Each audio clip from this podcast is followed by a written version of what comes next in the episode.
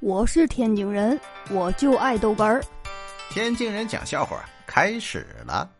这小的时候啊，抓了一只老鼠，想着怎么把它弄死，哎，就想到了用电呢把它给电焦。于是啊，我就找了两根铁丝，我是一头呢绑住老鼠头，呃，一头呢绑住老鼠的腰，然后啊拿着两根铁丝啊，我就往这个插座里插呀。哎呦我去！哎。我我跟你说啊，要不是保险丝跳闸，哎，我可能死老老鼠前面了啊！感谢保险丝。哎呦我的妈！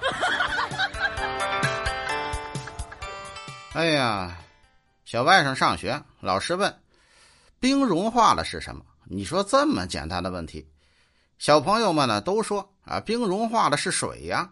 哎，只有小外甥说：“那冰融化了是春天。”哎哎哎，这这这这孩子，这不是这不是诗人吗？哎呦我的！哎呦我的妈！我是天津人，我就爱逗哏儿，欢迎继续收听。